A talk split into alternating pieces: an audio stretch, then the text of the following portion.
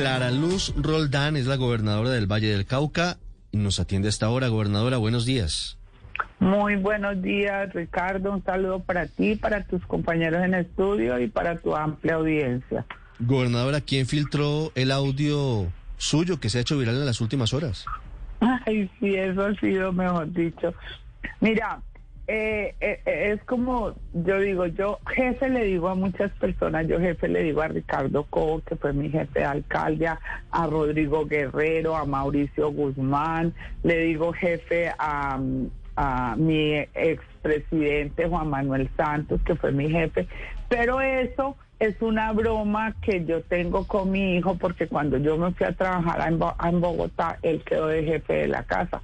Entonces nosotros con mi hija le pusimos el jefecito, el jefe, y lo molestamos con eso. Entonces él me manda un video en el que me dice que los amigos le están diciendo que cómo así, que por qué mi decreto no se está respetando, que porque están entrando todas esas chivas de eh, eh, a la ciudad si hay un decreto de cierre de fronteras. Entonces yo le explico y le digo que esas son chivas al interior del departamento, porque recuerda, ahí le explico, le digo, hay indígenas en Bolívar, en el Cañón del Garrapatas, en Candelaria, en Jumbo, en Jamundí, en Buenaventura. Entonces, eh, esas no se pueden impedir porque yo hablé con el alcalde en su momento le dije que hiciéramos el cierre de fronteras en Cali y él me dijo que no, que él no lo permitía, que él no aceptaba que yo le cerrara el municipio,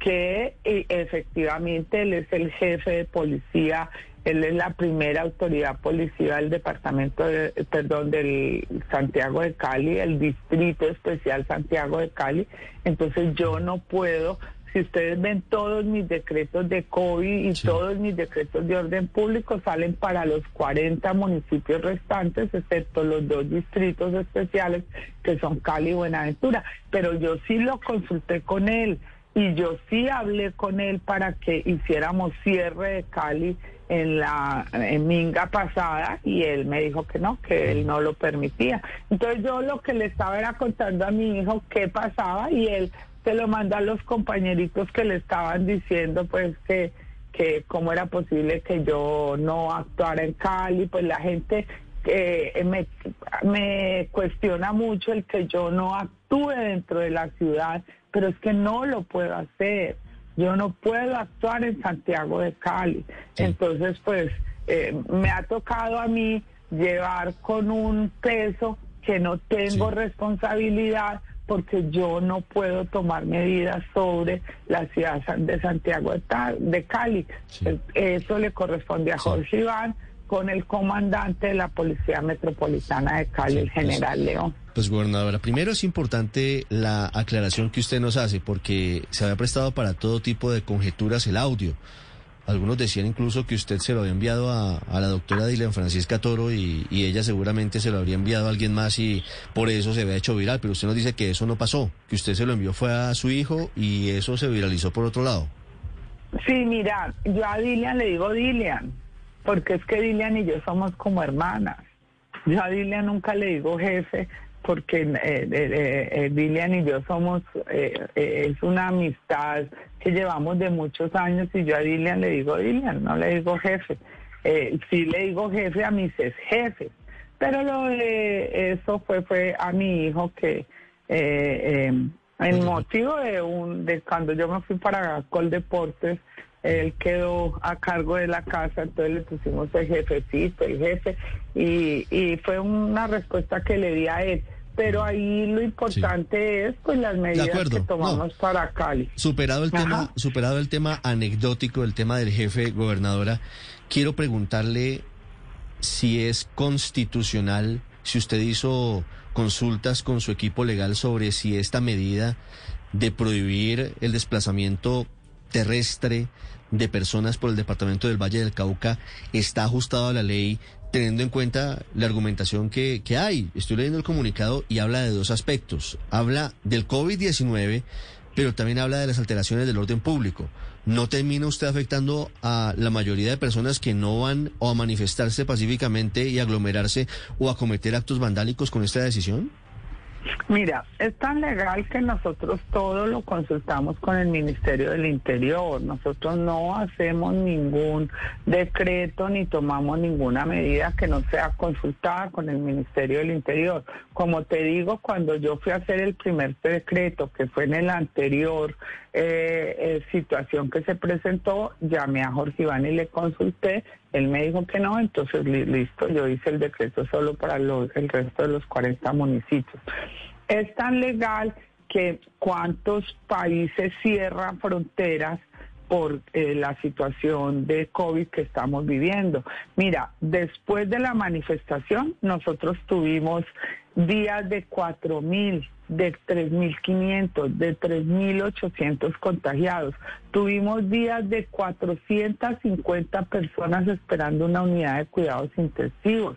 Ya no teníamos cómo acudir a nuestros vecinos, no tuvimos cómo acudir ni a Nariño, ni al eje cafetero, ni a Cauca, porque todos estaban copados. Nos tocó trasladar gente a la costa, a Cartagena, a Barranquilla, a Santa Marta, que gentilmente nos dieron el auxilio. Ah, pero, pero gobernadora, entonces el argumento no es por el orden público, el argumento es por el COVID. Es por las dos cosas. O sea, es porque el COVID para nosotros, en, yo no digo, y en esto quiero dejar muy claro, porque los manifestantes han entendido que le hemos, echado la culpa a ellos. No, nosotros lo que decimos es que las aglomeraciones, lo hicimos en diciembre, cuando les ratificamos, por favor, no hagan fiestas, no se conglomeren, no se quiten el tapabocas para comer cercano. Y tuvimos el primer pico después de diciembre. Luego lo dijimos en Semana Santa y volvió y se presentó tres picos. Lo que pasa es que esos dos picos tuvimos cómo sortear y no tuvimos que pedir una unidad de cuidados intensivos en ninguna parte porque logramos contenerlo y logramos brindarle unidad de cuidados intensivos a todas las personas que lo necesitaron. En este caso no, las aglomeraciones fueron tan grandes. Nosotros nunca habíamos pasado de 1.500 casos y en este caso tuvimos casos de 4.000 personas en, eh, contagiadas, 3.800 eh, en, en los hospitales. Eh, miren, personas, yo ya no quería ni abrir el WhatsApp porque todos eran pidiéndome una unidad de cuidados intensivos, una unidad y sin poderla facilitar porque no teníamos. Entonces lo cerramos por las dos cosas. Sí, gobernadora, una por eso y otra porque efectivamente después de lo que vivimos en el Valle del Cauca, después de los hechos vandálicos, después de tener el 90% de las centrales del mío destruidas, eh, eh, espacios públicos como el primer piso de la gobernación, el de la alcaldía, eh, nosotros tenemos que prevenir. En el pasado se habló mucho y se criticó mucho que no hubo inteligencia. En este hubo inteligencia y las fuerzas militares nos advirtieron que teníamos que tomar medidas porque había información de que iba a ser una, eh, ojalá no lo sea, ojalá mañana 20 de julio pasemos un día tranquilo, un día en que las manifestaciones sean respetando la ley, respetando el orden, respetando la constitución. Ojalá y Dios lo quiera, pero teníamos que estar preparados, no nos podía volver a pasar. Gobernadora, pero no sé si el decreto es más simbólico que, que real, eh, por lo siguiente, porque primero no, no entiendo o no me queda claro cómo el cierre de fronteras en el valle eh, va a evitar que haya aglomeraciones porque finalmente todos los municipios tienen su propia población que saldrá a marchar, entonces no necesariamente se tienen que trasladar de un lado al otro. Entonces, desde el punto de vista del COVID, pues no, no sé cómo cerrar las fronteras van a evitar las aglomeraciones. Y en segundo lugar... Efectivamente, si ustedes ven, venían 50 chivas llenas de personas a asistir a las manifestaciones, porque no las hacen en sus propios municipios, porque no se manifiestan en sus propios municipios. ¿Por qué buscan? Mire, el primer hecho vandálico lo sufrimos en la Universidad del Valle. No es cierto que nos hayan pedido prestado. Yo no tengo una sola carta en que me hayan pedido prestado a la Universidad del Valle y sin embargo rompieron las rejas y se metieron a la Universidad del Valle. Entonces, si ese no es el primer hecho vandálico que muestra que no tienen intención de hacer las cosas en una forma prudente, ¿por qué no que me muestre el alcalde dónde le pidieron a él la Universidad del Valle? Porque a mí no me la pidieron pero no se la pueden pedir al alcalde porque la Universidad del Valle es del eh, eh, eh, la preside el rector, la, la dirige el rector de la universidad, el doctor Varela, y presido yo el consejo directivo, y a nosotros no nos la pidieron. Entonces, eh, ¿por, qué? Pues porque vienen cantidad de personas que aglomeran muchas más gentes y que nos eh, eh, hacen que el contagio se prolifere. Es que es muy fácil. ¿Por qué no miran diciembre, Semana Santa y este pico?